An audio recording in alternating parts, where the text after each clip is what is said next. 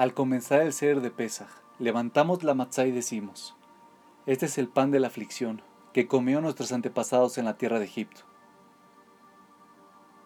Durante el tiempo que estuvimos en Egipto, nos apuraban y nos presionaban tanto que no teníamos tiempo para disfrutar una comida. La presión del tiempo nos obligaba a consumir las calorías necesarias para nuestros sistemas, con la mayor velocidad posible y volver a trabajar. Por lo tanto, la matzá representa nuestra esclavitud. Pero más adelante en el ceder, volvemos a levantar la matzá y preguntamos, ¿por qué matzá? Porque Dios nos sacó de Egipto con tal rapidez que no tuvimos tiempo para dejar que leve la masa. Esto significa que la matzá representa la libertad. ¿Qué representa entonces? ¿Esclavitud o libertad? ¿Cómo puede ser que una misma cosa simbolice dos conceptos opuestos? Nos dice Ramoshes Zelman, imagina estar en Egipto en la noche previa al éxodo. Después de cientos de años de esclavitud, de estar bajo las órdenes de los egipcios, finalmente logramos ser un pueblo libre. Podemos tomar nuestras propias decisiones, darle forma a nuestro destino, usar el tiempo como nosotros queremos. El faraón abre las puertas y salimos de Egipto pensando, por fin, esta es mi oportunidad para ir a un jacuzzi, a un buen restaurante y comer absolutamente todo o tomar esa larga siesta que espera hace 210 años. Pero antes de que nos demos cuenta, Dios nos hizo salir de Egipto con tal rapidez que recogimos nuestros alimentos y provisiones y corrimos hacia nuestra primera parada en el desierto, la ciudad de Sucot. Cuando finalmente nos detuvimos y abrimos nuestras maletas, ¿qué encontramos? Matzá. No había masa para hacer un sándwich o una pizza. Fuimos liberados de Egipto, pero aún no éramos libres.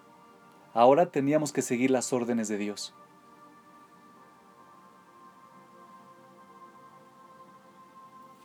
La Torah enfatiza esta anomalía cuando Dios nos dice, pues los hijos de Israel son siervos para mí, son mis siervos, a quienes liberé de la tierra de Egipto.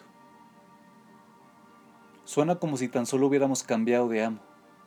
Antes, era el faraón que nos hacía construir ciudades, y ahora era Dios que nos obliga a rezar, a dar caridad, respetar Shabbat, honrar a nuestros padres, etc.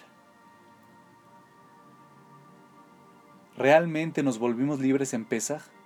¿O solo cambió a quién le servimos?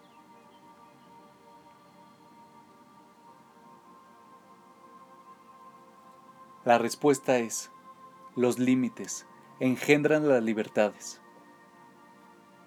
Si quieres lograr algo en la vida, debes tomar elecciones y limitar las opciones, implementar esas decisiones y no solo soñar con el éxito, apegarte a tus objetivos incluso cuando las cosas se ponen difíciles.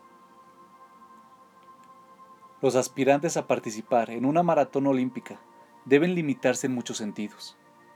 Entrenamiento, dieta, cantidad de horas en la pista, dejar que un entrenador exigente controle sus vidas. Esos mismos límites son los que les permiten alcanzar su objetivo, la medalla de oro.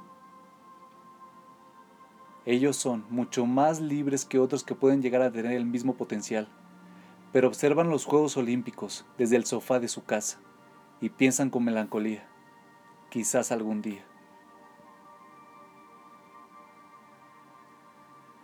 Libertad no es navegar en Internet durante horas con el cerebro apagado, ir a un restaurante, o acostarse en las playas de Hawái.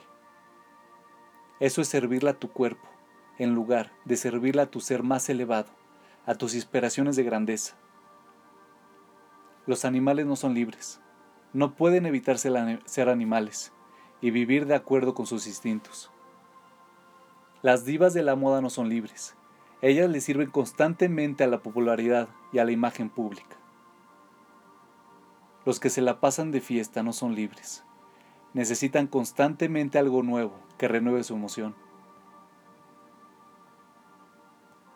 Como dijo Ravnoah Weinberg, libertad es ser capaz de perseguir lo que realmente quieres, no lo que tienes ganas de hacer.